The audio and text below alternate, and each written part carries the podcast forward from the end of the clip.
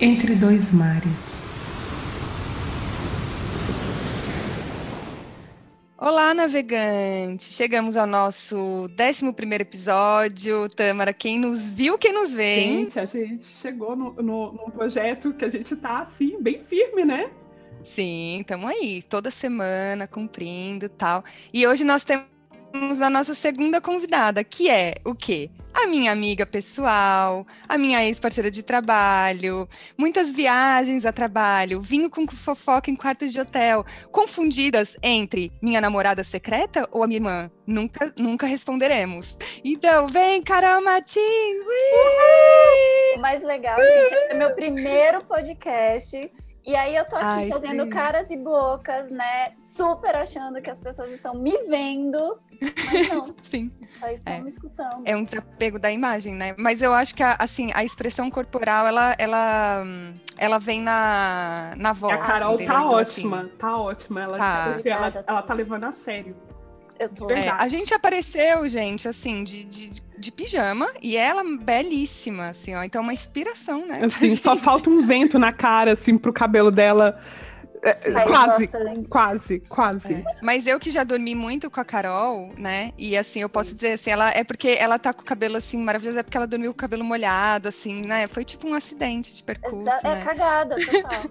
total cagada. Até porque Galera, é, bom, enfim, a gente vai entrar nesse, nesse super tema que vocês separaram para mim, né? A maternidade dá tempo mesmo da gente se cuidar, da gente fazer dá. cachos, entendeu? Dá. Uhum. E com uma pandemia, então, eu falei assim: não, qualquer evento, eu, eu coloquei como regra. Isso. Qualquer evento, seja ir para uma padaria, comprar quatro pãezinhos e voltar para casa com um monte de álcool em gel na mão, eu vou colocar um batom, pelo menos, e um rímel, entendeu? Porque merecemos e eles vencem. É, é o meu kit básico é o bater um blush e passar um corretivozinho na olheira, a olheira ah, de quem tá, tá dormindo até tarde. Gente, sabe o que eu descobri? Que eu não tenho nada para pele, não tenho batom. Esses dias eu fui fazer uma, uma live e descobri que eu não tinha batom. Mas eu ah, também não gosto. É uma beleza de natural. É, é, quem nasce bela, né, amiga? Nasce é, bonita não Isso é. dizem. Mentira. Mas vamos, ó, novamente, né, as nossas introduções assim de 15 minutos, mas assim, se você chegou até aqui, se você ficou com a gente até, até agora, aqui, eu acho que ficou, né, um, acho... um posto de carisma, né, esse podcast. É verdade. Se você ficou até aqui, primeiro nossas redes sociais. Isso, boa, Tâmara. Boa, arrasou. A gente sempre esquece. Entre Dois Mares Podcast no Instagram. Por favor, dá um like, dá um like aí, por favor. E compartilhe o se vocês gostam. Se vocês não gostam, também compartilha zoando, não tem problema. O importante é compartilhar. Fantástico. É, qualquer contato que vocês quiserem fazer através do e-mail entre dois mares gmail.com. A gente também está no Facebook para quem ainda é apegado nessa rede social. Não entramos no Twitter, porque eu não tenho tempo. e a Bruna já falou que não vai. Não vou, não vou atravessar essa ponte. Eu acho que é isso de redes sociais por acho enquanto. Que é isso. É, e aí a gente trouxe a Carol aqui porque ela está desenvolvendo um projeto já há algum tempo e tal, que é essa coisa da existe vida após maternidade, Carol? Existe? Diz aí pra gente, Eu né? Carol, é, primeiro, assim, se apresenta, conta um pouquinho aí da, da sua trajetória, tudo mais. Fale gente, suas redes pra, sociais, pra, pra aproveita o começo. É. Ah, é. ótimo. É, não, eu vou me apresentar primeiro, porque aí vai dar a chance da pessoa ir lá também e curtir e fazer zoeira, entendeu? Que eu adorei isso. Se você gostou, curte. Se você não gostou, curte também. É, não, e é bom essa coisa também do negócio do, da rede social antes, porque você já ouve stalkeando a pessoa. Da, da sabe, da cara, a, a voz. Eu também. Ok. Me stalkeia. Acho que eu nunca disse isso na minha vida. Então vai lá, arroba sou Carol Martins e, né, vasculhem. Olhem tudo, tá liberado. É, bom, gente, primeiro, sou Carol Martins e essa é sim a minha rede social porque depois de tantas mudanças na minha vida, eu falei, gente, eu sou, eu sou Carol Martins, é isso que eu sou. Gosto, Carol com goste, C. Com, é Carol com C. fica aí o recado. Carol com C, teve, ó, eu fui na, na não sei onde eu fui, no, na Starbucks, falou assim, ah, como, como você chama, senhora? Eu, Carol, Carol com C? Eu, Carol com C. Então, assim, eu acho que hoje está sendo muito Nervosa, né, amiga? reforçar Ai, isso. Eu não sei o que está acontecendo no mundo da televisão, mas eu tô sentindo que tem uma com aí que está meio polemizando. Enfim, sou com C. Sou Carol Martins. É... Você sabe que depois de um tempo eu comecei a mudar essa minha apresentação, porque antes, né, e eu acho que muitas podem se identificar, era assim: ah, eu sou Carol Martins, mãe da Alice, do Lorenzo. A Alice acabou de completar seis anos, o Lorenzo tem dois. Mas eu falei, cara, é isso, eu vou começar falando que eu sou a mãe. E, e, uhum. e, eu não sou, eu não sou só a mãe da Alice e do Lorenzo, né? Eu sou a Carol que tenta ser engraçada, ri quem quer. Eu sou a Carol que tem uma leveza, eu sou a Carol que hoje está como mentora de mulheres que buscam sim dar essa resgatada, né? Essa levantada aí na autoestima, na sexualidade depois da maternidade. É, sou casada e aí acho que poderia sim entrar nesses né, meus títulos que eu, que eu que a gente vai construindo, vai adquirindo aí com o tempo. Então eu sou a mãe da Alice, do Lorenzo e casada com Francisco. Mas tem uma outra filha, não? Pelo amor de Deus, não. ah, a não ser que desculpa. você não, não, saiba, né, amiga? É, filho, é porque, desculpa, eu vejo o futuro. ah, ih. Um, dois, três, saindo desse podcast. Ih, a ligação tá travando. Mas é muito louco, porque isso que você falou da apresentação, é mesmo para quem não tem filho, é muito difícil também se, se apresentar sem falar a sua profissão, né? Tipo, ah, que, é, ah, fala de você. Ah, então, eu sou a Bruna, sou fotógrafa. Tipo, é, existe uma vida antes de, né, disso, existe uma vida antes da maternidade e também vai ter uma vida futura, por mais que os, os, filhos durem bastante, né? É muito estranho, assim, porque você fala deles agora, por exemplo, se você fosse, fosse falar da idade, imagina daqui 30 anos você ainda se referir a eles, não, a, a mãe da Alice de 30 e tanto, é meio, meio brega é, até, né? Mãe tipo, mãe da Alice, aqui inclu... não, aí vai mudar, eu sou mãe da Alice, que é médica. É, pode ser, aí você vai, fala o título dela. É, o Lourenço tá preso, tô brincando.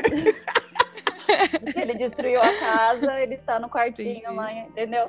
Mas do, do, é, do é engraçado, mas sabe por quê, Bru? Porque a gente. É difícil a gente olhar pra gente e falar quem a gente é. Uhum, entendeu? Então, sim, se você sim. olhar e falar assim, quem é Total. é você? Quem é você? Quem é você? Assim, qual é, é, o que, que você é? Cara, eu sou energia. Hoje é isso. Hoje a Carol é energia, hoje a Carol é movimento, hoje a Carol não tá parada. Essa sou eu. Uhum. Essa sou eu. Sim. Aí vem, sim, as minhas atribuições, até porque desde quando a gente nasce, a gente já ganha um título que é o de filha.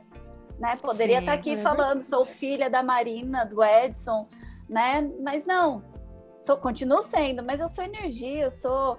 É, tento ser alegria, mas eu sou real, né? Uhum. Tem dias que não tô nada alegre e tudo bem. E hoje, me conhecendo, é, eu posso dizer isso. E é isso que eu gostaria muito que todo mundo é, fizesse, sabe? Pegasse aquele espelho e falasse assim, aí, quem é você quem eu sou para além disso, quem né? é realmente você? É, realmente, assim, quando você se torna mãe e pai e tal, acho que a mãe ainda tem, ainda tem um laço mais forte, que é inevitável e tal. É, cara, assim, você realmente tem que lembrar quem você é. Por mais que, por mais que você fale, ah, era meu sonho ser mãe, é isso, isso é a coisa mais importante para mim, né? Porque uma hora eles vão sair uma hora você vai ter que ter esse resgate. E se você demorar 30 anos para ter esse resgate, talvez fique mais difícil se lembrar quem você era mesmo, né? E aí é essa coisa da depressão, que é muito comum, né, para os nossos pais, assim, quando nós saímos e por aí vai. E, e você, Carol, você sempre quis ter filho? Como que foi? Para você? Tipo, você fala desse tema hoje ligado à maternidade e tal, mas como que foi essa construção para você, assim, né? Eu lembro quando você namorava ainda com o Francisco, você casou, né? Fotografei seu casamento. Fotografou meu casamento, fez meu vídeo de minha retrospectiva. É, então, vou te falar que assim, não era um desejo, mas eu me via mãe. Uhum. Não era aquela coisa que eu desejava. Nossa, eu quero muito ser mãe. Porque eu acho que hoje, me conhecendo, eu também sei responder isso. é, porque eu sempre fui independente, eu sempre gostei de estar comigo primeiro. E pode parecer até egoísmo, né? Mas hoje isso para mim é muito importante. E eu ensino isso para Alice, que antes dela amar qualquer pessoa, ela tem que se amar. Ela tem que se gostar sozinha. Mas vocês notaram que nesse, nesse um, a gente já, já vai para um ano aí, né, de, de confinamento, Covid, tudo tal. É, cara, eu senti muito assim que uma, o maior drama foi que as pessoas não conseguiam estar com, consigo. Eu acho que esse foi o grande drama inicial de todos os outros problemas que vieram, sabe? Eu percebi que eu não conseguia estar com os meus filhos. É, então. Porque assim, a, a, Bela, desde que ela nasceu, ela nasceu e logo, depois que terminou a licença maternidade, no caso da Bela, eu quis voltar a trabalhar super rápido. Você tem cinco, cinco filhos, né, oito. Eu tenho oito. Ah, então tá bom. Contém ironia nesse comentário. eu amo. Tá vendo o futuro, só que eu tô operada. Ah, mas aí adota, amiga, não sei. Vai que as trompas estão soltando. Ai, exato. Não me fale que aí eu, já, aí eu já deixo de fazer um pouco de sexo que eu tô fazendo. eu, eu com a Bela, tipo assim, eu, eu quis voltar a trabalhar super rápido. Então a Bela, é, quando ela, ela nasceu, é, quando ela, eu voltei a trabalhar, eu ficar, ela ficava muito com a minha sogra. Só que, claro, não, não é o mesmo deixar uma criança com a, com a, com a sua sogra e deixar duas do que deixar três. Uhum, com certeza. né? E aí, quando os gêmeos nasceram, eu fiz um movimento ao contrário. Eu quis ficar mais tempo em casa, eu fi, quis ficar mais tempo com eles e quis recuperar algumas coisas com a Bela, que tinha dois anos, mas eu percebi o tanto que essa distância é, por focar, e não me culpo por isso, por focar no trabalho, naquele momento era importante para mim, que gerou uma distância assim de tempo mesmo. E aí eu comecei, eu falei, tá, eu vou voltar a trabalhar com gêmeos, vou voltar a trabalhar, só que agora eu vou voltar a trabalhar diferente. Agora eu vou escolher, ao invés de ir no escritório todos os dias, é, ir uma, duas vezes por semana. Vou escolher reduzir minha jornada de trabalho, que aqui na Europa é possível. É, com a Bela eu reduzi muito pouco e depois eu já voltei ao normal, tipo, em um ano. E com os bebês eu vou ficar até bastante tempo, até uns cinco anos, com a jornada reduzida. E foi, tem sido legal, porque tinha coisas que, é, por exemplo, Bela não estava acostumada, por exemplo, comigo indo buscá-la na escola. Mas aí sempre. É, e aí eu consegui resgatar isso. Mas por outro lado também, na vida laboral eu sinto que eu sempre estou sendo penalizada por essas escolhas. Sabe que tipo a empresa ela não para e não, não tem que parar por mim, mas ela não cria um espaço, não só para mim, como para outras colegas de trabalho que tiveram filhos, e que você vê que elas, ou você abre mão da maternidade e vira né, aquela mulher que vai por tudo, trabalha todas as horas ou mais, e tem sempre que, é, que performar mais que os outros, provar que a maternidade não mexeu muito em você, e a maternidade mexe, ou uhum, você é penalizada, ou você, né, é, é posta assim, ah, já que você não vai poder correr isso, fica pro lado, filhinha, que tem quem pode correr. Né? Uhum. Não sei, não sei se você acha isso, Carol, não sei se é assim, não sei se é só comigo, não sei se é mania de perseguição, tô fazendo terapia. não é, eu, eu, eu acho que não é, e, e eu acho muito legal, é, estamos em, em lugares diferentes, né? E aqui no Brasil, não sei se vocês se lembram, mas a mãe ela volta a trabalhar. Acho que a licença maternidade é obrigatória são quatro meses. Aqui é igual. Sim. Entendeu? É, e aí o Ministério da Saúde fala que você tem que amamentar até seis. Aí você fala, cacete, como que eu vou amamentar trabalhando peito, estourando de leite para. Então, assim, eu acho que é um desgaste, eu acho que é, o, o que, que eu entendo? É, teve uma, tá, está tendo, né, graças a Deus, uma, um movimento, né, uma mudança de geração, onde a mulher também não é aquela que fica mais só em casa, e nada contra as que escolhem ficar em casa, porque uhum. eu acho que o que você falou é muito legal, que é uma escolha. Toda escolha ela vai ter aquele ônus e o bônus, né? E só não e mesmo que você perca, foi uma escolha sua. E tudo bem, né? Trabalhe com isso. siga, né? Não que você vai ficar feliz nem nada. E aí eu acho que veio essa desconstrução é, dessa mulher, né? Diante de antigamente e de hoje. O problema é que carreira e maternidade ainda não conversam. É, o mercado ele não, o mercado não se adaptou, né? A engrenagem continua girando normal. Normal, exatamente. E aí o problema que eu vejo é a mãe não fez sozinha o diacho do filho. A Total. mãe teve um pai, vamos dizer que na grande maioria das vezes a mãe teve, né, uma ajuda ali para fazer aquela criança. E o pai mínima, também não pode, mínima, pequena. Mas o pai não, não tem isso. Carreira e paternidade, vocês já ouviram falar? Não, não, não, não Entendeu? é problema. sempre maternidade e carreira. Paternidade e carreira, você nunca ouviu falar essa expressão. Porque o homem, ele tá ali posto para sair para trabalhar, para conseguir sustento e tananã, entendeu? E a mulher que lute. Porque ela, ela, ela sai para trabalhar, ela também tem a função dela, ou se ela não sai, ela trabalha em casa. Não, ela trabalha em dobro, né? Assim, Entendeu? Aqui, aqui o que aconteceu nos últimos anos é que equipararam, e eu acho legal, a licença maternidade e a paternidade. O que acontece também é que é, segue sendo 120 dias, quatro meses. Isso ajuda com o quê? Por exemplo, na hora de fazer entrevista, eu, todas as empresas que eu fiz entrevista antes de ser mãe, é, sempre perguntava se eu tinha intenção de ter filho.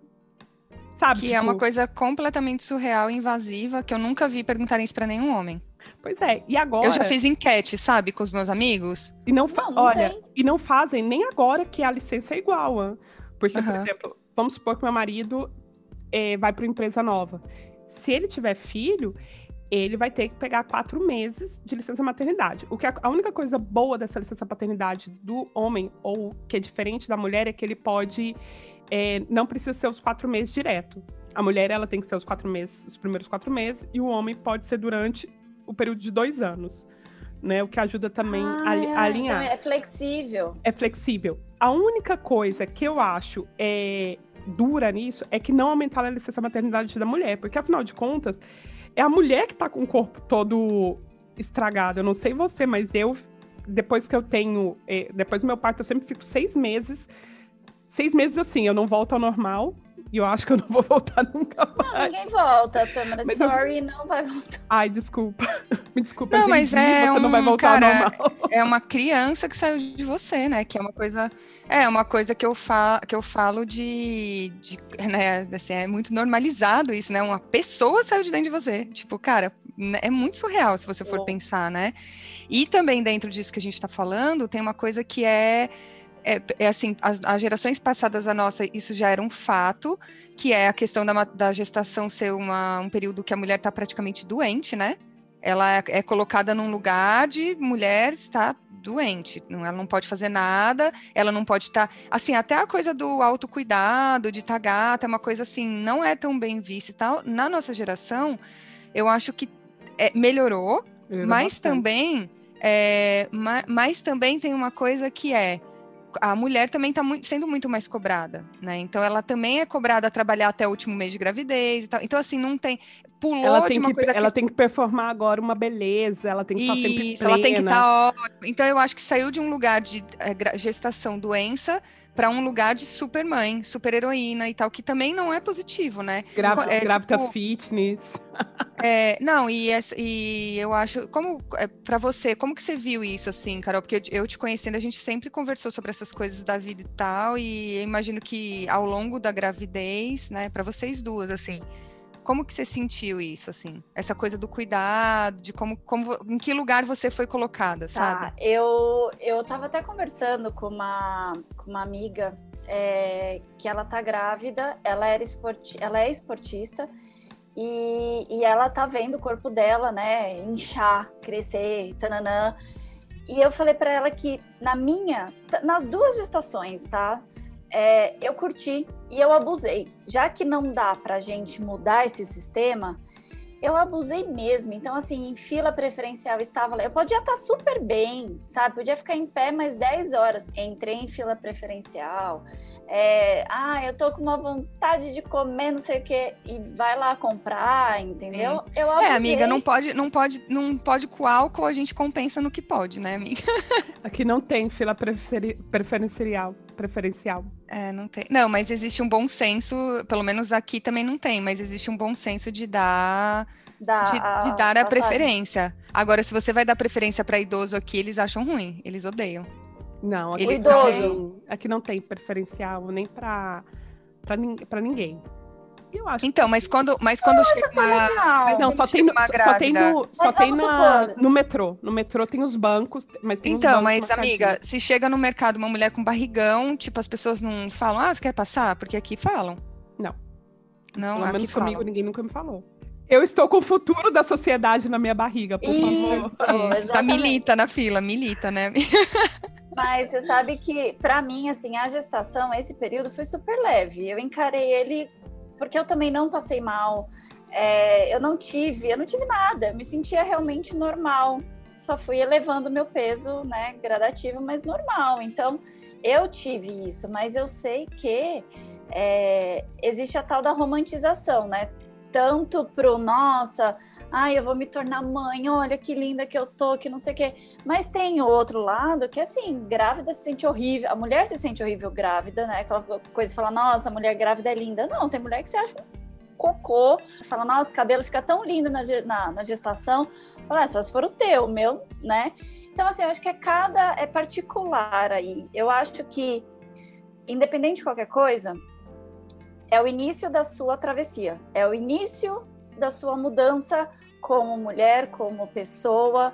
É, não que você que não é mãe não vai mudar, né? Mas a maternidade ela realmente ela muda, ela transforma. É, você não é, eu não sou a, a mesma Carol e nem que eu queira ser eu conseguiria, né? Ser a mesma Carol. É, por isso que eu acho que é tão importante a gente dar essa dar esse novo sentido, né? A palavra ressignificar nada mais é do que dar um novo sentido para essa mulher e para essa mãe, porque agora veio mais um título para você. Antes você era só mulher, casada, esposa, né? Agora você é mãe. Uhum, Mesmo que sim. ainda não viu a sua criança, né, o rosto, mas você tá ali. Então, assim, curta, é, viva, sinta, né? É, anote essas, essas transformações, essas mudanças, porque vai vir muitas. Uhum. Vai mudar muito, entendeu? E é só o comecinho da trilha, né? A maternidade. É, a maternidade, para mim, é uma grande viagem de autoconhecimento. Porque ah. tem certos temas que. meus próprios, que eu nunca havia pensado e que eu comecei a pensar a partir desse ponto da maternidade, a partir do momento que eu coloquei uma pessoa no mundo, eu falei, nossa, e se acontecer com é, ela o que aconteceu comigo, né? É muito Ou, louco, é. E se, é, por exemplo, questionando o nosso sistema de criação, né? Eu, eu, eu, sou filha de mãe solo. Minha mãe, ela sempre, ela sempre foi uma pessoa maravilhosa, uma pessoa assim que sempre buscou o melhor para mim e para meu irmão, mas ela traz um resquício da criação dela, né? Um pouco de, daquela coisa de bater e tal. E aí, eu, quando eu tive a Bela, quando eu tava. Eu nunca havia pensado sobre isso, se eu bateria ou não na minha filha. E eu falei. E aí eu comecei, comecei a lembrar de como eu me sentia quando minha mãe batia que apesar de eu saber que ela estava dentro da razão, entre aspas, dela, né? Sabe, entender, também entender ela, entender que, tipo assim, como mãe solo, ela estava cansada, sozinha, sem respaldo, sabe? E ter uma criança aí te questionando ou é, fazendo o trabalho dela, né? Porque você, quando você é uma criança dessas que é bem mexidas, né? Bem questionadoras, bem, né? Bem do contra, você está fazendo o seu trabalho de criança. Mas eu entendo que isso é cansativo. Só que aí eu pensei, tá, isso é extremamente cansativo. Só que agora eu tô num outro contexto. Eu sou a mãe. Eu sou a mãe, e além de ser a mãe, eu tenho a sorte, ou, né, ou eu tenho toda, todo um aparelho que me apara, né? Eu, eu tenho um esposo, eu tenho uma, eu, eu tenho uma sociedade que está comigo, eu tenho pessoas com quem eu posso contar. Então eu já não uma preciso. Uma rede de apoio, tenho né? minha rede de apoio, então eu já não preciso contar com a violência sabe? Uhum. Já não preciso bater. Só que essa parte também, quando eu sou super questionada pela minha filha, que me hum. fala, que às vezes me deixa de cabelo em pé com quatro anos, né? Sim. E questiona e leva ao limite, porque o trabalho da criança é testar os seus limites. né? Ela tá o tempo todo ali é, com o pé na porta e, e você que se apanhe. E aí a violência eu sei que é uma resposta mais rápida, né? Só que aí, se você continuar é, com esse ciclo de violência, é, você vai perpetuar essa violência e normalizar, e, e, isso de normalizar também a questão do, né? E aí eu comecei a pensar, nossa, relação abusiva, né? É, quantas pessoas não vivem uma relação abusiva sem saber porque as pessoas que amavam ela eram abusivas com ela, os pais batiam. E aí a resposta é: ele me ama, mas ele me bate. E aí eu, uhum. e sempre isso eu fico falando pro meu marido, meu marido, gente do céu, onde você vai? Sempre que ele grita com a minha filha, fala: você grita pra, com ela, o próximo a gritar vai ser o namorado dela. É, mas eu falo muito, gente, assim, eu falo muito isso é, com, com relação, porque eu não tenho filhos, mas eu tenho os meus sobrinhos e é, é uma jornada mesmo observar eles é, fora né, desse papel da criação, que é a loucura ali do dia a dia, que muitas coisas você acaba se passando, porque realmente tem que ter muita paciência, eles vão te desafiar, cara, eles, as coisas vão mudando e tal.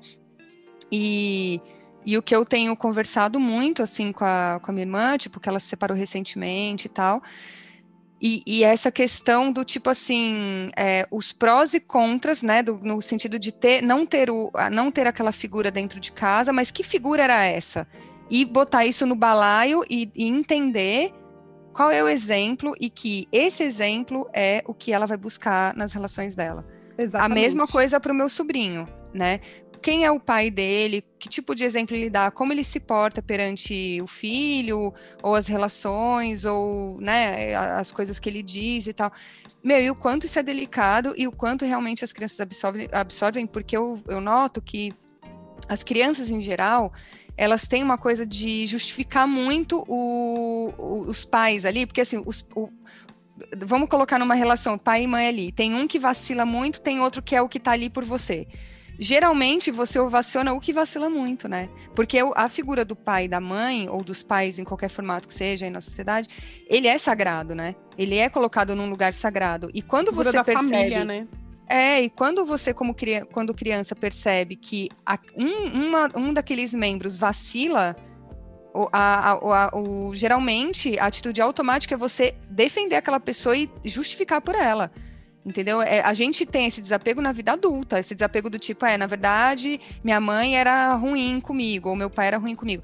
Na infância, a gente tem, a nossa tendência é o oposto, é ficar contra quem está por nós e ovacionar quem, quem tá contra nós. Esse é um movimento muito maluco, assim, que eu observo e tal, e é muito dia após dia, cara, é muito amor envolvido mesmo, tipo, sabe? É... Fora que, assim, a mulher é, acabou de parir, ainda tem o porpério, né? Conta, vocês duas é, estão casadas, tiveram um companheiro ali, que não significa, no caso de vocês, talvez sim, talvez não, vocês me digam, mas não significa que você ter um companheiro é, é, vá assegurar que você esteja melhor. Inclusive, esse cara do seu lado, às vezes, ele pode assegurar o contrário, né? Ele pode ser o terceiro filho. Pode ser o terceiro filho, pode ser o cara que, né, que, que, sei lá, ah, agora já nasceu mesmo, já posso voltar pro meu futebol, aquelas coisas. Como que foi para vocês, assim, isso? É, só, só fazendo, só pegando ainda um gancho do que vocês falaram, na, na mentoria que eu aplico, a gente tem uma sessão de crenças. Uhum. E eu acho que é tão marcante porque, assim, é, é, o que você falou, as crianças, elas. A gente é o espelho dos nossos filhos e eles são esponjas, só que eles são burros. Eles, eles, eles absorvem aquilo do jeito deles. Eles interpretam de outra maneira eles não têm o poder de raciocinar. Eles não têm o poder de tratar a informação, né? Não, e assim, a criança, ela age muito pelo emocional e muito pouco pelo racional, né? Então, é, tem isso aí que é exatamente o que você está falando, né? Isso. E aí tem essa sessão de crença que o que a gente faz? Tem muitas atitudes que a gente segue hoje que são padrões dos nossos pais. Uhum. Que são padrões dos pais deles, que são padrões, e por aí vai. Só que tem uma hora que não bate, né? Você fala assim, cara, não, não, isso que eu aprendi, isso que eu vivi, não é o que eu quero seguir daqui para frente. E você precisa frear, você precisa agradecer pelos ensinamentos que você teve, é, até porque, assim, a gente fala dos nossos pais, mas que ensinamento que eles tiveram? Será que é, se você tivesse vivido naquela época, você faria diferente? Entendeu? Uhum. Então, assim, é, não é culpá-los nem nada, é só entender que o que eles fizeram era o que eles também replicaram. E cabe você hoje não replicar, justamente porque se você replica, sua filha, seus filhos vão crescer com aquela mesma crença sua, que, ah, que bater, receber, que apanhar é normal. Que receber um grito é ok, porque dentro de casa era ok, era assim que, que era conduzido. Então cabe a gente agora parar, né? Essas crenças que você não não não condizem com você hoje e, e, ensinar outras, né? Inclusive essa você falou de do, do homem, né? Que aí a gente poderia fazer 30 mil podcasts só falando desse tema. Mas eu amo meu marido, beijo marido. Por que que eu vejo hoje as atitudes dele como pai? Porque foi o que ele também tinha como filho, né? Do pai dele, é. entendeu? Então cabe eu hoje, antes da até, sabe, julgar ele com pelas atitudes dele, enfim, ou, né, conversar e tudo mais, é eu ensinar o meu filho que, né, vamos construir um novo homem, um homem que vai, né, que, que sei lá, que, que vai ser parceiro da mulher ou do, do parceiro dele, enfim, mas ensinar esses valores que o pai dele não está passando, que o pai dele não consegue porque não está desconstruindo do passado dele. É, não, não consegue porque não aprendeu. Simples assim, né? Tipo, mas a pessoa e, pode aprender. Mas a abertura do homem, amiga, como é que faz? Não tem abertura o homem. Amiga, a sociedade tá todos os dias falando para eles que eles que ele, eles estão no topo da pirâmide, né? Sim, é a sociedade está dizendo para eles que eles estão acertando sempre, Exato. né? Então assim, quem quem é, quem somos nós, né, para chegar lá e dizer que cara, tem isso aqui que talvez seja legal você aprender né? Porque Mas tá novamente mudando, tá mudando. Tá mudando tem tá uma mudando geração muito. de pais aí também que tem, vem com tem, uma tem. nova.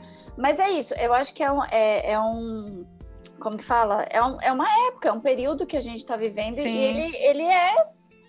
é e eu é acho que hoje em dia também a sociedade ela tem cobrado mais esses pais, né, ausentes. Ela tem falado mais sobre e tem, de certa maneira, quando se fala de pai que não paga pensão ou pai que é ausente, aí já não é mais, ah, já ninguém mais, pelo menos, Não, cai em cima. Ma- Mas, é. amiga, Ninguém eu mais acho que justifica. Isso, isso- Será que não é uma bolha que a gente vive? Porque eu acho que o mundão aí passa bastante pano, viu, pra, pra homem. Ainda Que- passa. amiga, Existe ser, mas a não lenda tanto- de que a mulher. Existe a lenda de que a mulher pega a pensão de 200 reais e vai no shopping Amiga, comprar eu roupa acho de que luxo. hoje, no mundo real, ninguém acha isso. Porque todo mundo sabe o que vale 200 Você reais. acha? Todo- Eu acho. Eu acho que, assim, se a pessoa fala isso, ela é extremamente mal intencionada. Eu nunca fui uma pessoa assim. Eu sempre falei pra ele que se a gente não tivesse filho, não tinha problema. Eu não era uma, sabe, nunca fui essa mãe assim, ah, eu tenho que ter filhos. É, nunca, também. nunca foi um projeto assim, eu nunca cheguei a pensar nesse projeto. Só que quando a gente conversou referente à paternidade e eu topei, uma das coisas que eu falei é, então, eu sou filha de um pai ausente. E eu só vou ser mãe se você me falar que você vai cumprir 60%, que eu não vou ser, o- não não vai ser 50-50, vai ser 60-40 e você vai ser o 60%. Uhum. Porque eu não vou, eu, não- eu, eu não tenho psicológico, eu não tenho, eu não tenho estrutura para aguentar isso, sabe? Esse, essa Assina aqui, por favor. assina É, aqui. Tá de acordo, assina. Eu falei, olha, se você quiser ter, ter filho, vai ser assim. Sabe? Porque eu não Uhum. vou ser essa mãe que vai, tipo, me rasgar no meio, super mãe. Esse título não vai ser o meu. Sabe? E foi. Agora eu sou super mãe de três? Sou. Sim. É, mas eu, eu, eu, pelo menos aqui em Portugal, eu, cara, as relações dos homens com os filhos aqui é, é tipo, mano, é muito diferente do Brasil. É muito comum no fim de semana você ver o pai com todas as crianças sozinho. Eu nunca vi isso no Brasil. Você ir num parquinho tem um pai, a não ser quando é separado. Eu falo pai quando tá casado junto. Tipo, é muito comum aqui. Você vê, ah, num lugar de criança lá, um parque de diversões, o pai levar a molecada. E, tipo, eu nunca vi isso no Brasil, tirando pais separados, entendeu? É, na Itália também, o período que eu morei lá também era bem comum ver isso lá, mesmo o sul da Itália, que já é mais vida louca, né, assim. E eu acho que são mudanças mesmo. Acho que a nossa geração tem falado mais sobre isso. Existe uma mudança engatinhando aí, mas existe, né? E é importante que exista mesmo aos pouquinhos, né? Existe, eu acho, uma paternidade consciente, né? Também quando você está dentro uhum. de um projeto, que mesmo que não seja o seu marido, ou seja um companheiro que você engravida e que vocês chegam num acordo ali de paternidade, maternidade, eu acho que existe essa questão de paternidade consciente. E eu acho que os homens também estão percebendo é, através das faltas dele, daquilo que falta para eles, tanto que isso é ruim, tanto que isso pode né, pode influenciar no nos filhos. É, refletir nos filhos. Re, né? refletir nos filhos, e eles estão gerando esse outro amor. E fora que nós somos a geração que mais ama os nossos filhos, né? É, mas também tem um lado de, mas tem um lado disso aí bem ruim, amiga. Você acha? O amor. Me fala o lado ruim do amor. Cara, eu vejo, eu tenho amigas que têm amigos e amigas que têm filhos extremamente abusivos num nível assim, do tipo, na, cara, assim, porque você é o pai, cara, e a mãe, entendeu? O seu filho não é seu melhor amigo, cara. Existe uma figura de autoridade ali, e é uma linha muito tênue, mas eu vejo comportamentos, amiga, que são muito complicados também, nessa questão do, não, eu tenho que. Ai, não, o que, que você quer jantar hoje? Eu, eu acho uma linha complicada, cara, mas eu vejo muita coisa dessa coisa assim do eu não recebi o amor, agora eu vou dar em dobro. E quando você vê, o filho tá dando na cara Estragada. da mãe e do pai. Não, e assim, não tem educação, não tem noção de espaço, do espaço do outro, não tem noção de sociedade. Meu, eu vejo isso muito, assim. Então, eu acho que é o lance do extremos, assim, né? A gente saiu do, é... dos nossos pais para uma outra coisa que é muito extrema também. Eu acho, eu acho muito doido, e eu acho que não é só uma geração, porque eu também não sei quando que isso aconteceu, mas é, eu vejo que hoje os nossos filhos são extremamente dependentes, eles sugam o pai e a mãe. Total. A mãe. Total, entendeu? Porque total. eu tava até falando, e eu não sei se a gente conversou sobre isso. Eu tava falando pro, pro meu marido, falei, cara, eu não lembro, eu juro que eu não lembro de eu ficar na cola da minha mãe assim, Ô mãe, ô mãe, eu tô com fome, mãe. Não, mas, mas não existia mãe, esse espaço, amiga. Porque você tinha uma coisa assim, vai brincar com seus brinquedos e ter o seu momento. Tipo, eu não lembro, eu não lembro de ir num restaurante e assim, ninguém tem que ficar me entretendo. Exato. Eu ia criar minha historinha e tinha lá o giz de cera, vai lá desenhar e pintar. Tipo, meu, os adultos, eles tinham vida social na geração da minha mãe. Só então na, eu acho que só que na nossa geração também tem uma questão. As crianças elas estavam com outras crianças e elas viviam mais. Creio, eu lembro da minha infância que eu não estava na cola da minha mãe porque eu estava com as minhas amiguinhas. Uhum. E agora, tipo então, assim. Mas aqui a Alice continua com as amigas dela, ela tem as amigas dela, tem essa, essa negócio, mas é um, é uma. E eu não tô falando de pandemia, não. A pandemia só piorou. Só entendeu? piorou. Porque é. a gente ficou aqui em casa e aí foi onde a gente percebeu tudo isso. Mas é, fora disso, é, eu, minha mãe nunca se questionou assim, putz, ah, eu não sei se eu vou viajar, porque, pô, tem minha filha, que não sei o que. Meu, ela pegava iria. É você que se adaptava, a criança se adapta Entendeu? à realidade do adulto. Eu, Eu acho, que... que... hoje a mulher, a mãe, e a mãe, porque a mãe é aquele ser pensante, né? É ela que tem que planejar tudo é desde. Nossa, que preguiça. Né? Quantos não eu já dei que fala assim: ah, vamos no shopping? Não, não vou, porque aí shopping, quantas fraldas, tem que levar uma madeira, tem lugar para comer, tem lugar para trocar, e põe no carrinho, desce carrinho, e põe na. Ah, pô, cansei, nem vou. Uhum. Entendeu? Mas assim eu não lembro eu ali no pé da minha mãe exigindo que minha mãe brincasse comigo. Aí você não brinca comigo. É. Não, eu não, eu não Cara, só não lembro. Jamais. Não, eu não só não lembro, como eu já. Todas as vezes que eu tô com a minha mãe, eu pergunto isso pra ela. Mas como que era isso? Porque assim, eu lembro que o lance, quando a gente saía, era uma coisa muito assim de eu ter a minha criatividade para fazer, mesmo quando era sozinha, sabe? Tipo, eu e meus irmãos ir num restaurante. Era tipo, é, sei lá, existia uma área ali que a gente podia circular e a gente ia brincar ali, enfim não, não é um julgamento, mas eu acho que assim, existe um extremo que é a geração dos nossos pais que batia, que era muito intransigente, arará, mas existe uma coisa extrema do excesso, o excesso do. do não é o excesso do amor, eu acho, eu não, é, não acho que é essa palavra, mas é o não deixar os seus filhos vivenciarem as frustrações, vivenciarem os medos, vivenciarem. Meu, a, a vida real não é isso, cara. Eles vão crescer e eles. Porque você olha a molecada hoje em dia, 15 anos, eles não sabem fazer nada, cara. Eles não sabem se virar entendeu? Tipo, eles não sabem olhar um Google Maps às vezes, sabe? Não sabem mesmo, cara. E assim, e os pais estão ali, já pega o negócio, já faz para eles e já resolve. Então, tipo, eu, eu acho que são dois excessos, mas enfim. Vamos voltar um pouco pro um pouco para o seu projeto que eu queria que você explicasse mais como que começou, assim, tipo, em que momento que você viu essa necessidade de começar o projeto e tal? Mais ou menos assim. É, quando a Alice nasceu, a Insert ainda. A Insert é uma produtora de vídeo, né? Que foi onde a gente contratava a Bruna, que a gente fazia eventos e tudo mais. É uma produtora familiar, então trabalhava meu pai, minha mãe e eu. E, e, e a gente não fazia marketing nenhum, era tudo boca a boca, né? E a gente tinha uma empresa ali que sustentava a nossa, a nossa empresa. Essa empresa foi para o saco e aquela, aquele ditado: nunca deposite todos os ovos, sei lá eu qual é a porra do ditado que me vem na cabeça, mas é isso, não. E todos né, os ovos numa só galinha, ou todos os ovos é, numa só cesta, é, ou galinha na coisa dos ovos. É, quem veio primeiro, ovo ou galinha, enfim. É, é, esse ditado aí, né? Esse ditado aí, fica com ele procurando dar um Google. É, e aí a gente fez isso, né? Tudo que não era para fazer foi feito e, e aí foi minguando quando a Alice nasceu, a gente ainda tinha uns eventos rolando e tudo mais, e eu podia levar ela. Então eu não tive esse conflito de carreira e maternidade. Eu levava minha filha comigo, ficava lá, tudo certo. Eventos, Sua mãe felizona, né? Tal. Beijo, Marina. Babando. Saudades. Beijo, Edson. babando na, na, na neta, né? E, e, tudo certo. Eventos, é, eventualmente não ia, só se fosse aqui em São Paulo, que eu podia ir voltar para casa.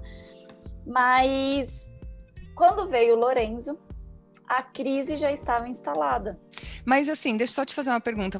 Já era, é, tipo assim, mesmo você podendo conciliar tal, era uma, era uma questão que passava pela sua cabeça diante do que de repente você ouvia das suas amigas que estavam sendo mães, de questões externas? Era, uma, era um pensamento, tipo, essa temática passava pela sua cabeça enquanto isso?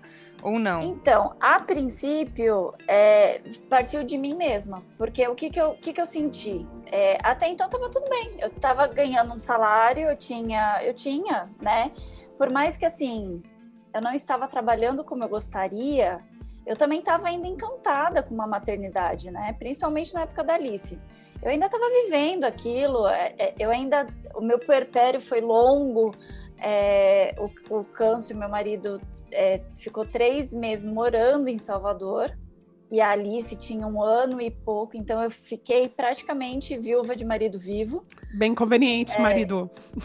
Bem conveniente, marido. E assim, até hoje, hoje nem tanto, porque a pandemia, né, tudo que foi desconstruído e construído, a pandemia também deu um jeito. É. Mas até antes disso, o vínculo dele com a Alice não era muito bom porque ela per... nessa fase, principalmente foi a fase que ela começou a ir para a escola e tudo mais, ele não estava presente, uhum. né, fisicamente. E ela sentiu, mesmo Sim. sem saber, ela sentiu. Mas a pandemia uniu, né? O que foi desunido antes, Sim. até demais.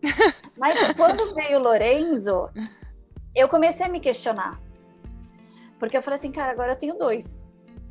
Agora também, tipo, ah, vou deixar os dois com a minha mãe? Né? Uma coisa é um, outra coisa são dois, outra coisa são oito, né, Tamara? Não, né? É, é, complicado. E aí eu falei assim, tá. E se eu não fizer isso, o que, que eu vou fazer? Eu sou publicitária de formação e nunca exerci. Uhum. Desde quando eu me formei, eu trabalho, eu trabalho com, com os meus pais. E é meio que um negócio meu, né? Eu trabalho, trabalhava num negócio que poderia ser meu. A uhum. produtora poderia ser minha. E eu falei, ai, porra. Aí eu comecei a me empapuçar dos clientes. Essa foi, eu acho que foi daí que eu falei, não, não quero isso daqui. Porque você deve conhecer clientes, todos vocês, eles são muito legais. A gente Beijos, clientes! Beijos, clientes. Mas, cara, tem uns que não dá né? E aí você vai, com o passar do tempo, você fala, não vou engolir. Já não tá batendo o coração, sabe aquela coisa que você acorda, fala, nossa, hoje eu vou trabalhar nisso. Não tava batendo. Eu falei, o que, que eu vou fazer da minha vida? O que, que eu vou fazer da minha vida? O que, que eu vou fazer daqui? O que, que eu gosto de fazer? E aí, é, é, é tanto que assim, o que eu faço hoje para com essas outras mulheres é o que eu fiz para mim. Comigo, uhum. entendeu? Porque eu também não fui buscar essa, essa ajuda externa e eu gostaria muito de encurtar esse caminho dessas mulheres. Então, assim, essa transição é realmente complicada, seja de carreira, seja de pessoa. E, e foi aonde eu comecei a ver assim, mas quem sou eu hoje? O que, que, eu, que, que eu gosto de fazer? O que, que eu sei fazer? Parece que eu só sabia fazer aquilo. Uhum. E aí eu comecei a colocar na ponta do lápis. E aí, assim, eu não sei desenhar, eu não sei fazer artesanato nenhum, eu odeio cozinhar. Aí eu, caralho, o que, que eu vou fazer? Aí eu falei, gente, eu adoro conversar. Como que ganha dinheiro conversando, meu Deus do céu? Como que eu ganho dinheiro conversando? Aí eu falei assim, bom, eu passei é, por uma dor muito forte nesse período do perpério, depois que eu tive Alice, que foi voltar a ter relação sexual com meu marido. Uhum. Porque eu tive que fazer uma episiotomia, para quem não sabe, dá um Google. Brincadeira, é um cortezinho para facilitar a passagem. Aí é um cortezinho, um piquezinho que dão. E aí, na hora de costurar, eu falei, ah, acho que é Amiga, você pessoa... sabe como que chama na medicina, né? Esse, esse cortezinho? Quando Episiotomia. Costura. Mas você sabe como é o nome popular dele? Não. Pontinho do marido. Exatamente. Pontinho ouvi, do verdade. marido, porque é o quê? É pra você voltar a ficar apertada pro marido ficar pleno. Porra, não... mas apertada tudo bem. Não, 2021 isso chama pontinho do marido, mas assim, só um adendo, desculpa te interromper. Não, Acho tudo bem. Mas se fosse para ficar apertado, ok. O problema foi que me fechou. Claro, mas é porque não, tipo assim, é, não existe, horror, né? Carol. É. Não, não costurou tudo, mas assim, cada, cada mulher tem um orifício do, de um tamanho. Eu sempre fui mais fechadinha. E existe a lenda de que quando você tem o parto normal, você fica larga. Lenda, Sim, total lenda. Lenda, total, é. Total, porque é capaz até de ficar mais fechada ainda, que foi o meu caso. Tá, é, Não, então. se fosse se fosse por isso, a gente é, só ia procurar o quê? Pau fino, né? Pra, porque um pau Não, grande, um pau largo já menos ia largar. o presidente, que é conhecido né? como... Mesmo, menos o presidente, que é conhecido como pau fino. Ah, não, presidente... Não, mas imagina, você pega um pauzudo, já, já deu ruim, já largou para os pau finos. Não dá, é lógica, né? então... né? Enfim. E eu não vou entrar aqui nos, né, no, nas dimensões do meu marido, mas era algo normal, tá? Nada aberração e nada, né, fino. E doeu, doeu. Eu falei, cara, que, que porra é essa? E aí eu procurei Isso o médico. que perder a virgindade de novo. Então, de novo, já foi, cara. Já tive tanto minha filha aqui. Mas deixa eu te perguntar, você, porque eu, eu tenho duas amigas que elas têm. Inclusive, uma delas se separou assim, sei lá, poucos meses que o neném nasceu, porque ela perdeu totalmente o desejo, mesmo. Ela não conseguia, ela sentia nojo só de sentir o cheiro do cara. Né? E é. tem mulheres que são o contrário, que ficam assim, que parece, paredes. Parece que tomou tesão de vaca. É, isso. Tesão Gente, de vaca. Eu, Dei eu... o Google. Dei o Google. E aí, tipo, só quem já teve namorado presidiário sabe o que é. Nunca tive. Amiga, nunca tive. É, foi a. A gente pode dar um nome fictício sempre quando a gente quiser falar da gente não quiser assumir, né? Tipo, sei lá, a Elisa. A Elisa é, que teve. Pode ser. A Elisa teve, verdade. Mas assim, eu, eu entendo que não é, não é, eu acho que não é. Se, se, se, pudesse colocar numa barra ali de 0 a 100, sabe? Não é nem metade da, das que tem essa, essa loucura, sabe? É, Porque eu acho que é, muito deve ser da pressão que é colocada dos próprios caras, às vezes. Eu também, acho né? tipo, também. Não vou também, aguentar. Da pressão também. do cara também de já, de já voltar. Ou, porque também. Eu, gente, eu não entendo Pode como ser. você vê uma mulher arrebentada que acabou de criar. Acabou não, de eu queria muito que a médica falasse assim: ó, fica um ano sem. É, não, total. O ideal é você Mas... ficar um ano sem de boa. Nossa, de boa, sim, doutora, vou seguir, arrisca. Arrisca. Tá Viu o marido? Um ano Viu sem. Viu marido? Um ano sem. É, você tava nessa vibe, então, tipo assim, ah, estou agora resgatando esse desejo, e aí, quando você tava pronta para isso, você sentiu muita dor, e aí você foi então. ver que era essa parada. É, só que também não estava pronta, né? Uhum. Teve sim uma cobrança é, externa de falar assim: olha, se você não fizer, porque você você fazia, né? E se você não fizer, seu marido pode para fora. Essa cobrança não veio de seu marido, né? Aconteceu uma coisa não. comigo muito parecida. Não veio dele. Quando veio tava... da minha mãe. Beijo, mãe. quando, eu tava... quando eu tava grávida da Bela, Um dia eu fui na casa da minha sogra e minha sogra né, tinha uma vizinha. E essa vizinha, e assim, a minha gravidez eu, eu fico um lixo. Ela perguntou para mim se eu tava cuidando do Davi. E eu falei, quê? Tipo assim, com aquela não, cara. Ele se cuida sozinho.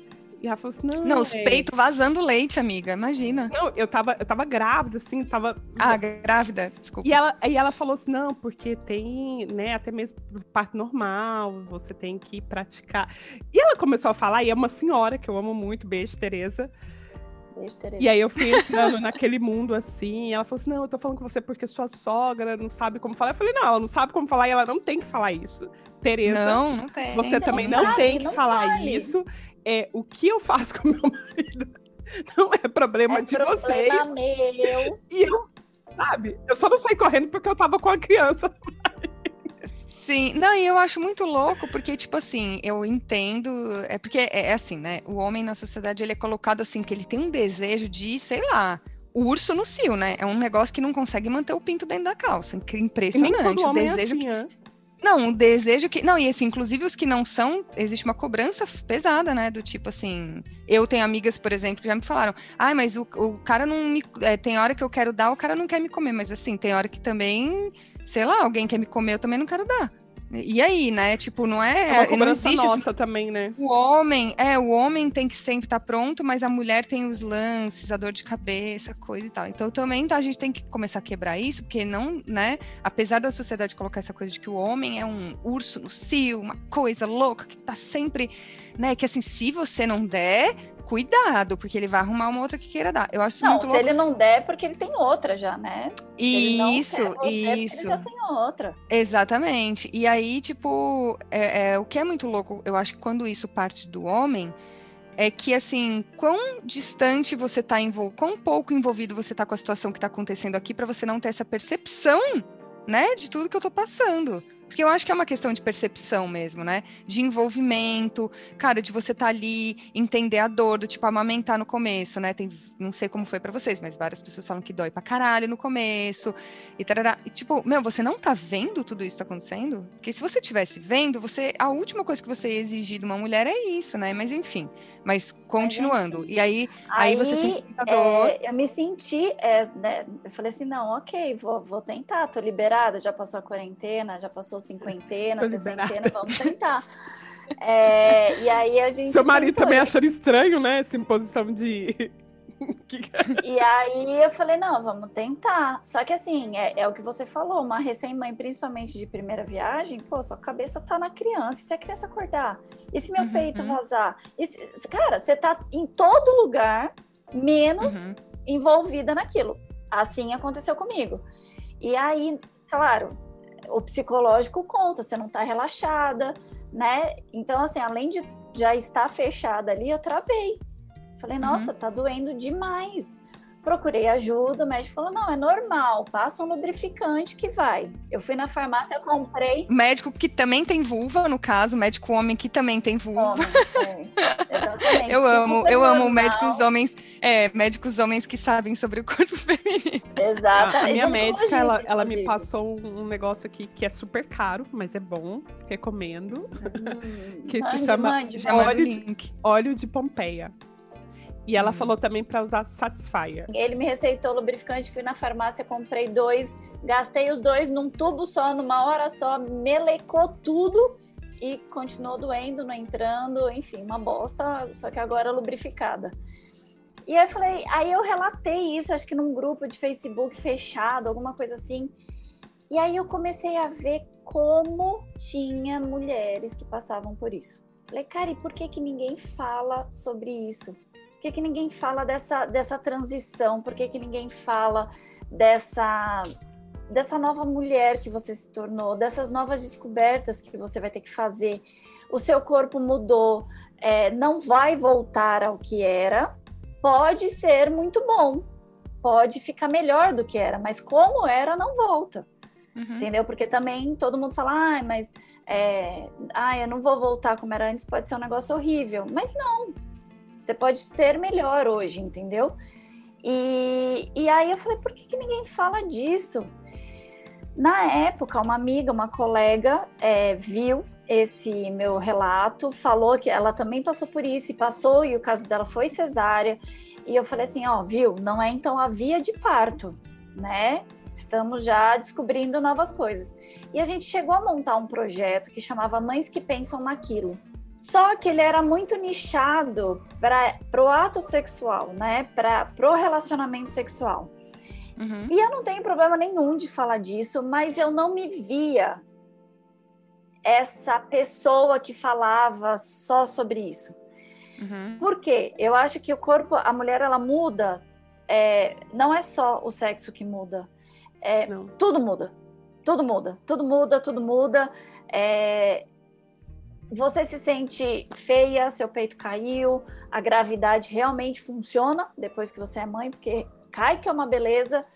É, e eu acho que o sexo, o ato, ele tá muito ligado ao seu dia, principalmente para a mulher, né? Claro. Porque qual que é uma, uma principal diferença do homem para a mulher? Por que, que o homem tá, tem até essa cultura de que ele tá pronto sempre?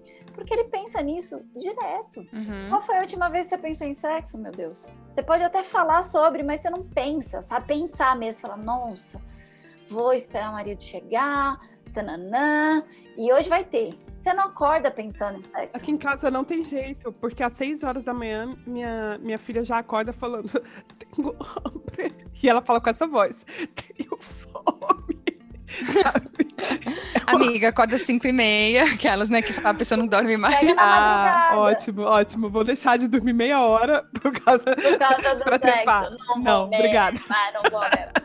Não, eu acho que depois que você é mãe, tudo piora justamente por isso. Você fala assim, bom, tem que agora coincidir os horários das crianças, entendeu? Total, não, total.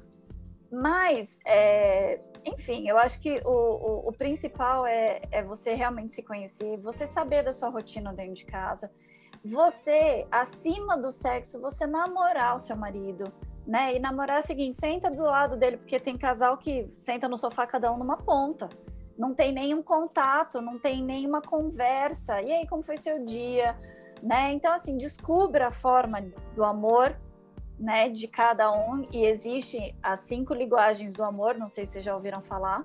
Hum. E é universal. Fala aí pra gente. Não? Pois não, é. eu acho que não.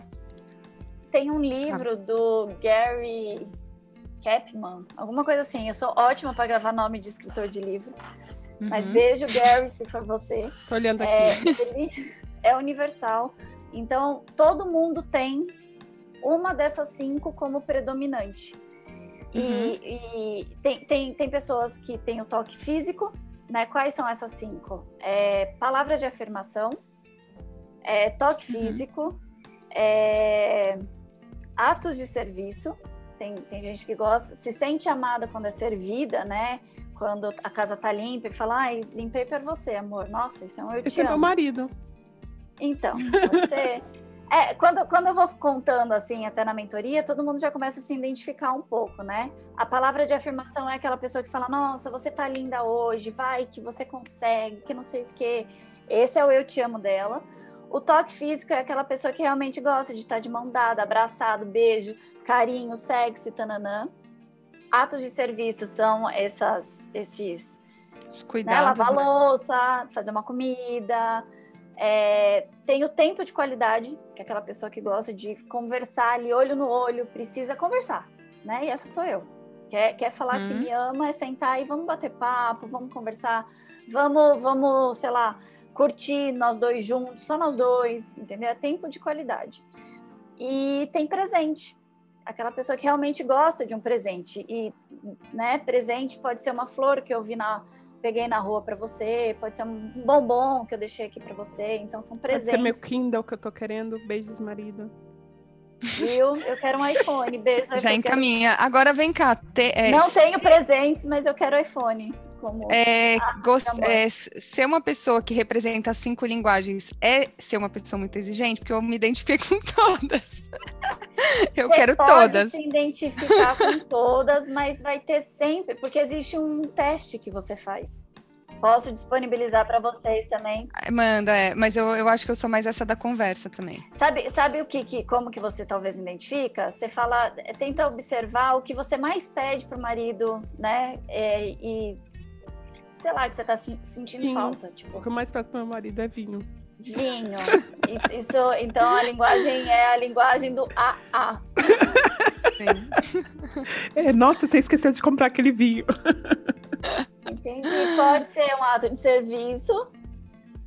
Pode, é só para você beber ou você quer fazer um ritual com esse vinho? Só pra eu beber. É, então pode ser, pode É um ser só o serviço, fato né? dele comprar para você o vinho, você ficar feliz, falar, nossa, amor, trouxe um vinho para você, nossa, obrigada. Então, Mas meu é marido, realmente- ele é essa pessoa. Ele é essa pessoa que, tipo, sabe, que vai comprando os melhores vinhos e falando, nossa, vi esse, parece com você. E comida também. É. Nossa, eu quero Aqui ser em amiga casa do seu marido. também. Sou amiga, tá? É. Sou, sou amiga. Não, só- tranquila. só- A Bruna conhece ele também. pessoalmente, sabe como ele é. Amiga, se você for na casa dele, ele vai cozinhar pra você. Você fica tranquilo, você vai ser assim, melhor amiga, best, total. Ele é muito, É ele é muito amável. Beijos, Desejo, Davi. desejo. Tá bem, Davi. Sou Carol. Legal, prazer. cara, é legal. E, e, tipo, dentro disso, desde que você começou a fazer essas mentorias e tudo mais, é, sei lá, você começou a falar, esse primeiro projeto seu, você não se via, né, nessa figura aí que você falou e tudo mais. Não, então, eu não me via, aí cancelou é, esse projeto, a gente bloqueou esse projeto e tal. É, E aí foi passando esse tempo, eu resgatei ele. Aí eu, eu entrei, na verdade, numa mentoria de mães com carreira. É, Beijos Mel, se você ouvir. é, onde ela trouxe isso de volta assim para mim, falou: ó, se você já falou sobre sexualidade, por que, que você não fala? Né? É, e aí você pode falar de sexualidade não do sexo. Enfim, comecei a falar sobre ele. Falei, não, legal, é um negócio que eu gosto, mas ainda assim eu tava entrando muito nesse viés do sexo, né? E aí eu descobri que eu podia falar de feminilidade. Olha que bonito. Né? De voltar a se sentir feminina, da mulher resgatar isso nela e não da sexualidade só. E essa, essa, essa nova nichada que eu dei, né, é, foi recente, porque eu falei, cara, eu gosto dessas mulheres se sentindo, eu não digo nem empoderada, porque eu não quero dar poder, sabe, para essas, essas mulheres. Recentemente eu também desconstruí um pouco esse empoderamento. Eu não quero dar o poder, eu quero dar a potência. Então, assim, É, que ela se sinta. Né, uma coisa mais, com alicerce mais firme ali, né? Exatamente. Eu acho que a, autoconfi- a autoconfiança, ela, ela transborda para quem está do seu lado, né? O empoderamento, cara, ele assusta um pouco para quem não está preparado É. estar do seu lado ali. Eu acho que tem uma diferença mesmo, né? É, e virou, virou um negócio muito, muito pesado, sabe? O empoderar, o empoderar. Então eu falei, É. não, eu, eu quero vir nessa potência. Então eu quero dar essa potência, trazer, porque eu acho que o sexo é a consequência. Se você Total. tá bem, se você, né, se você tá se sentindo principalmente bonita, se você tá se aceitando, você pode não estar na sua melhor forma, do seu melhor jeito, mas você olha e fala assim, ok, olha tudo que eu tenho, eu tenho um marido que, cara, manda bem ali na cama, tenho minha família, tananã, dane-se, sabe? Ou se eu não tô bem, eu vou lá buscar, fazer um regime, uma academia, um exercício, tananã. Mas Ou é também isso, aceitar, né, o, o, o seu corpo, o seu novo corpo, ou o seu corpo, entender, entender que dentro desse novo corpo também tem uma beleza.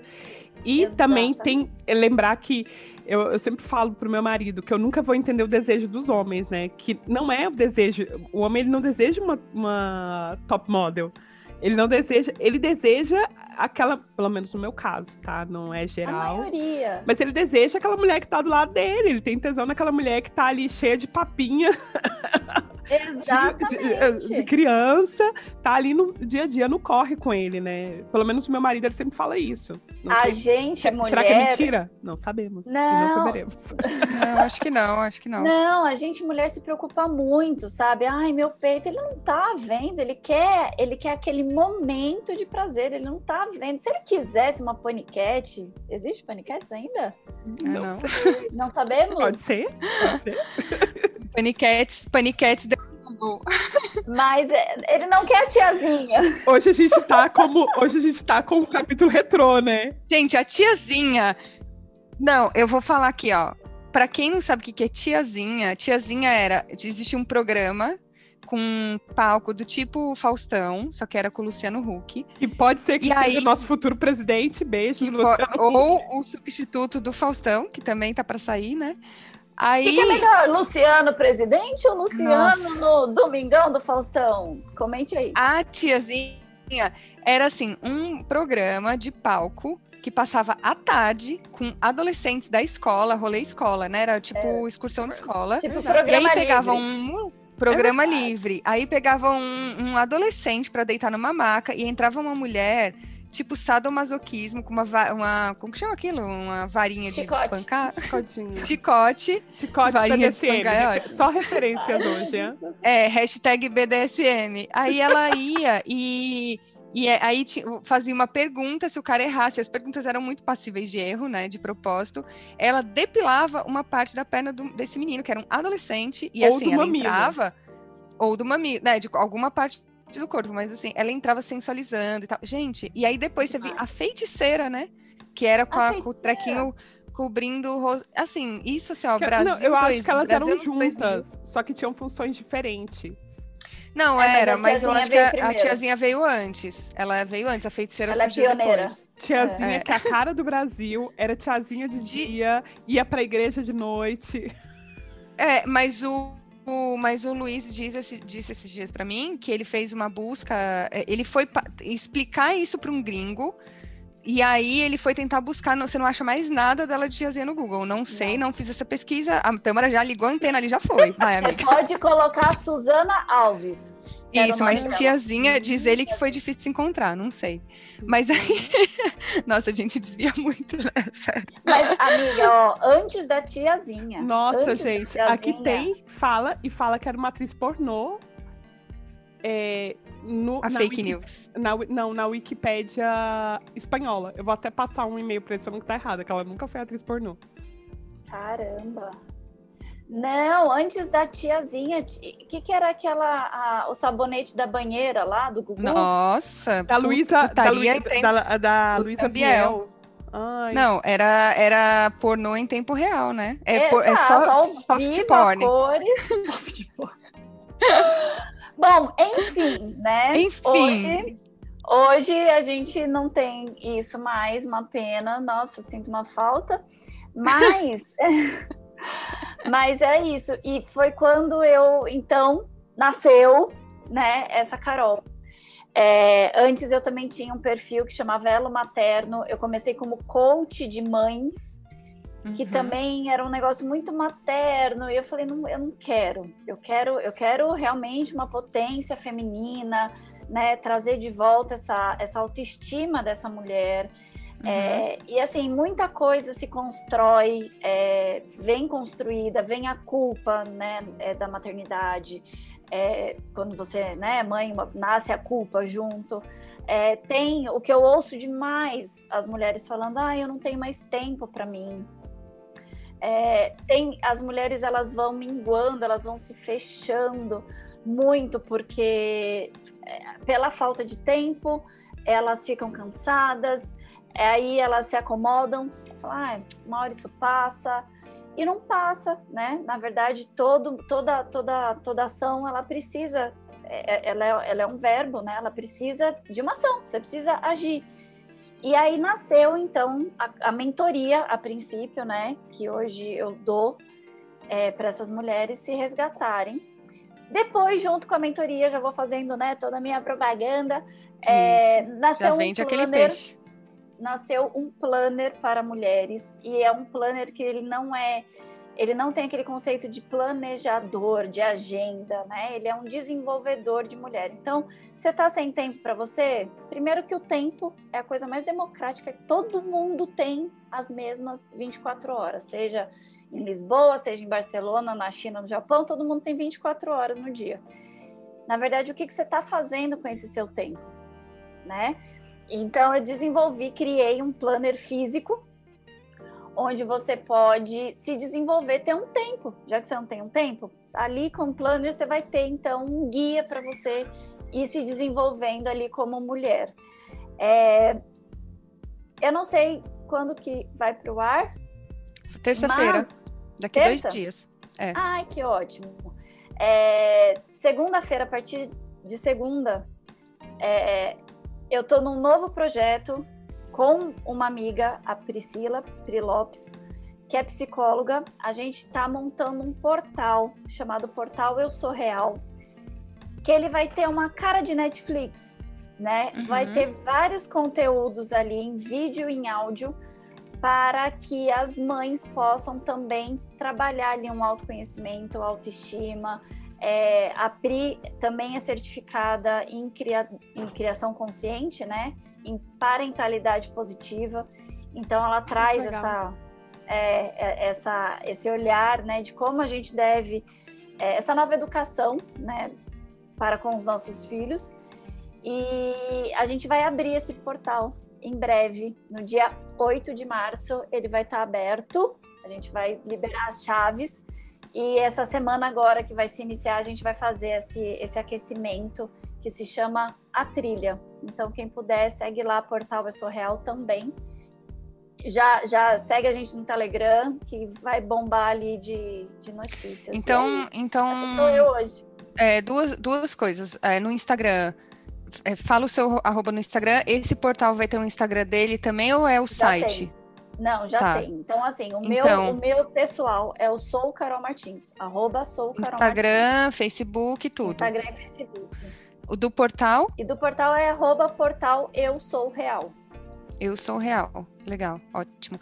É, referências, vocês têm referências, referências bibliográficas, filmes, coisas, série, coisas? Eu anotei a referência da Carol, né, que ela falou. É, eu anotei aqui também, da... Cinco Linguagens do Amor. Cinco Linguagens do Amor, que é do Gary Chapman. Gary Chapman. Gary Chapman. Acho que acertei, beijos, Sim. Gary. É, as minhas referências são dois filmes. Um filme que chama Tully, que é com a Charlize Theron, que é uma mãe é, que depois do parto, no período de puerpério, ela tá super cansada. O irmão dela apresentei ela com uma babá noturna, uma babá para cuidar do filho da, pela noite e para ela descansar, porque ela tá bem louca. E aí tem vários plot twists aí nesse, nesse filme. Assisto, é bem interessante, ela tá super cansada. E sobre sexualidade, tem um filme que é, um filme não, um livro que é muito antigo que chama Cama Celestial, que é de Irving Wallace. Irving Wallace, é, ele fala é a história de um terapeuta sexual que usa, que está estudando várias técnicas sobre sexualidade e é bem interessante porque é, tem dois personagens que não são os principais, mas é tanto um homem explorando, estudando a sexualidade de um homem que não performa como o macho alfa e que se sente incomodado com isso, quanto uma mulher que não está conseguindo, que tem, eu acho que a mulher sofre de fascinismo. Eu li esse livro quando eu tinha 15 anos, roubei da minha tia, beijo, tia. Ah, legal. É. Bom, é, eu, eu separei aqui algumas referências, que o primeiro é um livro que chama Sexo no Cativeiro, da Esther, Esther Perel, que é bem legal. Eu não, ó, nenhum, nenhum desses dois que eu estou recomendando eu li, mas eles já foram recomendados por vários psicólogos de entrevistas que eu já vi e tudo mais. Os dois já estão devidamente comprados no Kindle, prontos na fila de espera Uhul! para ler. Mas o, esse Sexo no Cativeiro, ele é da uma, de uma psicanalista foda, assim, e ele fala dessa rotina no sexo do casamento, né? Ajuda os casais a se entenderem, ver de onde vem, né, essa, essa queda da libido, interesse na rotina de casamento. Ele é meio bíblia, sabe? Igual o mito da beleza, que é uma bíblia, assim, que todo mundo tem que ler, não só mulheres, né? Porque eu acho que a gente tem isso também. A gente tem muito conhecimento voltado para mulher, né?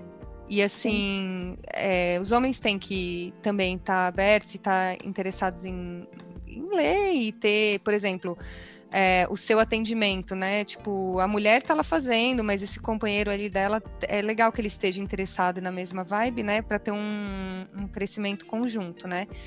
Ah, o outro é Diferenças Reconciliáveis. É Andrew Christensen, acho que é o nome dele, acho que fala é, que é um pouco parecido assim, que esse daí, quem me recomendou foi a minha psicóloga, beijo Adriele, ela ouve a gente, amiga. Sabia? Minha psicóloga nos ouve. Eu não, eu não tenho coragem né? de mandar o podcast para minha, para minha psicóloga, para minha terapeuta. É, Ah, eu, ela perguntou, eu mandei. Eu, eu acho que pode mandar, porque assim, ela economiza algumas perguntas. É, é isso que eu ia falar, é, ela já vai, é trabalhando, vai trabalhando em mim já. É, eu, eu tô gostando porque assim, eu, né, a sessão já fica dar uma adiantada. e ela é ótima, beijos, Driele. E aí ela, é, isso daí é, é sobre como, é, sobre redescobrir o parceiro sem se perder, que é essa coisa né, de tipo, ao longo do, do, do, relacionamento, toda a gente vai mudando, né, as pessoas mudam e tudo mais, e às vezes você começa a ver diferenças que elas vão ficando muito difíceis de você conciliar e tudo mais, e de duas uma, ou você se separa, ou você se perde em quem você é para se adaptar para o outro, né. E esse livro, ele fala sobre isso, tipo, ele tá na minha, na minha na minha filhinha lá, ele vai ser o próximo que eu vou ler, e ela recomenda que leia em casal. Então, assim, beijos, Luiz. Vai ler. Ele, ele já leu do feminismo? Todos precisam Diz que sim, amiga. Preciso fazer uma enquete. Mas, mas aí, rapidinho, pra gente, pra gente terminar, tem duas, duas coisas só que, que um é um, um, um filme Netflix chama Piece of Woman, que é pesado, é de uma mulher que perde o neném, é muito, muito pesado. Eu nem sei se assim, é uma coisa que eu recomendo barra não recomendo, mas assim, realmente, tipo, eu não sou mãe, é, o tempo, a, a questão, né, da filmografia como um todo, o tempo em que ela tá, o tempo gasto na gravação para ela ter o parto, né? Porque assim, no filme dura 15 minutos, mas uma, uma cena que dura 15 minutos num filme é equivalente a duas horas na vida real, né? E, e, todo esse tempo, toda, todo o cuidado, todo o jogo de câmera e tal, te, te bota numa situação de. Meu, eu fiquei com falta de ar, fiquei agoniada, chorei. Eu chorei assim, litros, litros. E fala sobre essa coisa do é, casais, é, ela perde o filho e tá aí como eles se perdem, né? Se perdem nesse momento, eles se perdem como casal mesmo, né? E é muito louco, porque eles tinham uma sintonia incrível e tudo mais, mas assim, se perdem na, é, no, no não conseguir ter o luto, em conjunto, eles tiveram que ter esse luto separado, mas também não conseguiram ter o luto, porque tinha uma coisa muito assim do se eu fingir que tá, se eu to, se eu voltar para trabalhar amanhã, é como se nada tivesse acontecido, mas não, né? As coisas estão ali dentro da gente. É muito forte, mas é muito lindo. É um, é um filme que vale muito a pena ver, né? Já assim, já separa o lencinho. E uma série que eu comecei e terminei ontem, que eu até falei pra Tâmara, que é o I May Destroy You, que é da HBO, que é foda. I May assim, Destroy You. Cara, basicamente a série é sobre. Ó, o, a premissa é uma, jornal, é uma escritora que ela é bem sucedida e tudo, e ela é, passa por um estupro numa balada. Tipo, alguém coloca um negócio na bebida dela e tal. E aí o desenrolar da série é toda sobre isso, mas ela tem momentos pesados, tem momentos leves tal. Ela não é uma série pesadona. E a fotografia é incrível, inclusive. E, e a atriz principal é a diretora, sim. E é a, a quem escreveu a série, sim, maravilhosa, incrível. Uau! Mulher. Ela é né? tudo, eu tô apaixonada. Eu tô, eu, gente, eu tô obcecada nela. E aí, é, cara, e é muito sobre assim, o quanto é, a gente ter o quanto é poderoso a gente ter conhecimento sobre certas coisas, né? O quanto é poderoso a gente se permitir sofrer, se permitir é, o autocuidado, né? Porque assim tudo se desenrola baseado no fato de que ela também acha que ignorar é o melhor caminho, né? Ignorar isso é o melhor caminho. E aí tem algumas, algumas coisas no meio do caminho que que acontecem que, sei lá, que ela descobre assim, do tipo, tem um cara, depois desse estupro, ela sai com um cara do trabalho dela e tal, e aí eles vão transar e tal, o cara tira a camisinha no meio, e sem ela ver. E isso, uhum. por lei, em alguns países, é considerado estupro, né? E aí ela, ela não sabia. E ela, o que, que ela faz? Ela transforma todo esse ódio do estuprador que ela não sabe quem é, ela transmite para esse outro cara que cometeu esse ato que ele também não sabia que isso era considerado estupro. Então Mas é muito legal. Que é errado, né? Gente não, céu. ele sabe que é errado. Mas, amiga, se você fizer. Vamos partir numa enquete. Pergunta aí de, de 10 amigas suas, quantas já passaram por coisas muito próximas? Mas acho que é isso, né? Falamos bastante, como sempre. Carol, obrigada pela sua participação. Foi tudo, foi muito bom. Sigam a Carol. É, além de minha amiga linda, maravilhosa, que eu amo, tu, as coisas que você faz eu admiro muito. É, acho que esse projeto, cara, ele vai ajudar muita gente. Tô né? louca já. Pra... É segunda-feira que vai começar? Segunda começa as lives a 1h07 aqui. Isso. E é isso. Então, cara, busquem conhecimento, né? Busquem diálogo dentro das relações também, mesmo que você não tiver com a pessoa com quem você vai ter o seu filho. Tipo, o diálogo é importante, porque filho dura, como, como diz, né, o velho ditado, filho é bom, mas dura, né? Então vai durar, essa criança vai durar. Então, assim, é, o diálogo, eu acho que ele é importante não só para a gente mesmo, né? Se sentir melhor dentro daquela, daquele convívio que a gente tem, mas porque os filhos absorvem muito do que, do que eles estão olhando ao redor. A gente acha que não, mas eles ouvem e observam tudo. É, é bem legal o que você falou. É, é isso. Se você ainda não tem filho, converse, sabe? Forme esse pacto, sabe por quê? Quando tem um filho, é, a gente tem muito casal, né, que, que fala assim: ah, depois que teve filho, ele mudou. Não, na verdade, não mudou. Na verdade, já vinha ruim antes do filho. Então, uhum. só observa, só cuide do, do seu relacionamento, cuide de você, né? Se cada um, a gente não muda o outro, isso é fato, a gente muda nós mesmos. Então, se cuide e fortaleça isso, porque filho não, não destrói casamento. Não, e tem uma coisa uhum. também que sobre relacionamentos em geral são acordos, mas não são acordos eternos, são acordos que você tem não, que... de jeito nenhum. A cada uhum. ano você teria que ser, eu acho, eu sempre falo pro meu marido que a cada ano a gente deveria sentar e ver contrato várias... assinado. Sim, ver várias possibilidades. É tipo aluguel.